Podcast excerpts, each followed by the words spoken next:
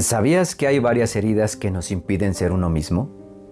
¿Y sabías que dichas heridas nos muestran por qué nos comportamos de tal manera o por qué enfrentamos la vida así? Adicciones, por ejemplo.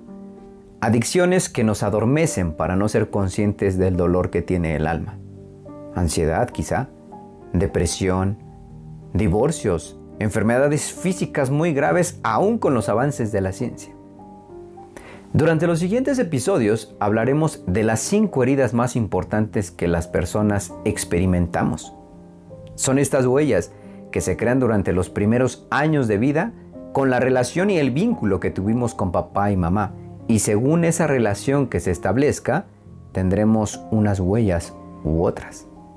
Además, te platicaré cuáles son las caretas que utilizamos para hacer frente a una realidad que es dolorosa y atemorizante y es que, ¿quién de nosotros está listo para enfrentar el abandono, el rechazo, la traición, la injusticia o la humillación? Por más caretas que utilicemos, no servirá de mucho cuando mi niño interior está herido.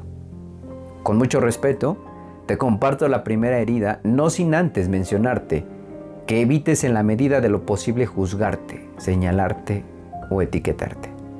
Identifica por favor si presentas algunos rasgos y descarta los rasgos que no te describan.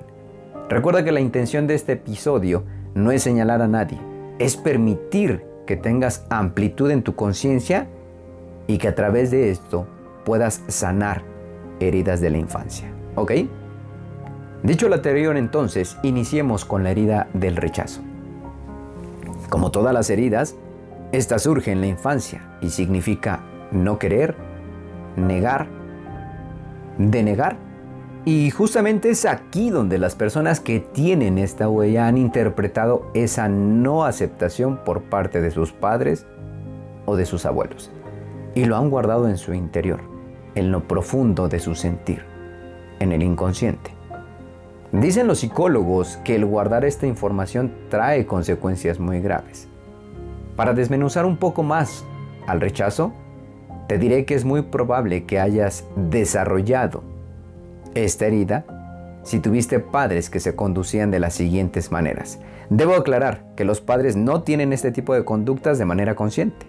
Lo hacen sin saber las consecuencias que pueda llegar a tener. Estos dos ejemplos pueden servir.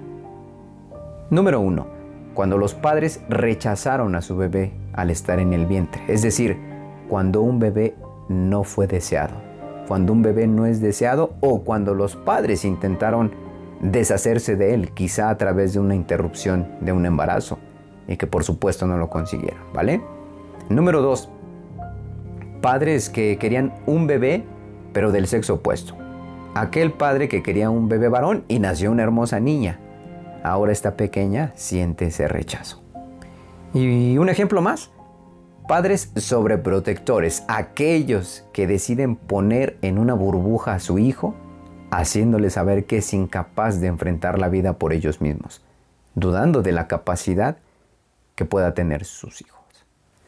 Fíjate que una de las sensaciones más recurrentes que presentan las personas con esta huella es sin duda el sentirse no aceptados. No creen en su derecho a existir se sienten señalados y buscan pasar desapercibido. Te comentaré algo y mira, esto sonará un tanto descabellado, lo dejo a consideración de tu juicio y raciocinio, pero según Liz Bourbeau, es ah, una chica psicóloga franco-canadiense, ella señala algo muy interesante, dice que las personas con esta huella tienen ciertas características físicas que los delatan. Son personas que intentan pasar desapercibida.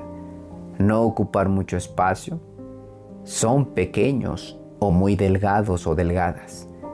Endebles. Quisieran desaparecer. O simplemente ser invisibles para el mundo. Interesante, ¿no crees? Si de actitudes y comportamientos hablamos, entonces debo decirte que estas personas utilizan una máscara. Una máscara o una careta, como se le dice han desarrollado esta careta como un mecanismo para poderse adaptar al medio.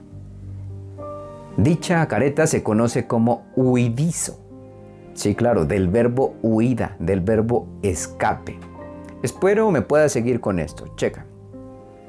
Un niño con herida de rechazo será un niño bien portado, será un niño callado, silencioso. Intentará pasar desapercibido. Son niños que utilizan su intelecto e imaginación. Crean historias en su mente y pueden llegar a vivir en la fantasía. Finalmente, para ellos vivir así representa un espacio seguro.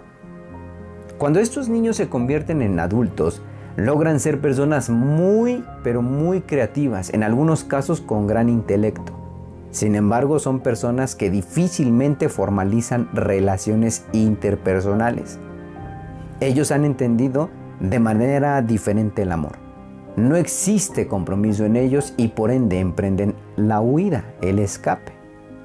Tienen muy poco apego a las personas y a las cosas materiales, y esto les facilita el escape a toda situación que requiera compromiso. Adultos con esta huella han desarrollado diversas estrategias para huir, entre ellas alguna adicción que permita fugarse de la realidad, dormir en exceso, marcharse precipitadamente de algún lugar o reunión, un afecto increíble por videojuegos, por las apuestas, todo lo que sea necesario para oír, ¿vale? Ahora, estando en grupo, estas personas hablan poco y se apartan. Tiene miedo de molestar o en su defecto de no resultar interesante para las demás personas. La gente le considera un solitario y por eso le dejan solo. Cuanto más se aísla, más invisible parece. ¿Te das cuenta? Seamos más concretitos entonces. Algunos adultos con huella de rechazo pueden expresarse de la siguiente manera. Mi padre o mi madre o mi pareja me golpea porque ama y quiere que sea una mejor persona. Está claro que esta persona no puede identificar lo que sucede, pues está más que comprobado que no existe una amplitud de conciencia en él o en ella. Déjame decirte que en esta huella como en todas las demás, el problema es siempre, siempre de adentro hacia afuera. Por tanto, el primero que se rechaza es uno mismo. En efecto, no es el mundo, no es el otro, es uno mismo. ¿Ok? Te preguntarás entonces cómo sanar esta herida. Bueno, debo decirte que no es algo tan sencillo, eh, mucho menos es algo rápido, ¿no? Lleva un proceso. ¿Qué te sugiero? Eh, llevar un proceso terapéutico en él yo te aseguro que te enseñarán las bases del amor propio, las bases de la autoestima, el autoconocimiento, aspectos de la inteligencia emocional y cómo trabajar algo súper importante que se llama el perdón. Recuerda, siempre es de adentro hacia afuera. Trabajar el perdón hacia mí por negarme, por desvalorizarme, por anularme, por sentirme tan pequeño siempre. ¿Vale? Pues hasta aquí un pequeño paseo por esta huella del rechazo. Recuerda ser muy crítico al evaluarte. Habrá aspectos que no te sirvan, tómalos y construye una mejor versión en ti. Habrá aspectos que sí te sirvan. Eh, yo te sugiero los utilices a favor y en pro de la construcción de algo diferente para ti.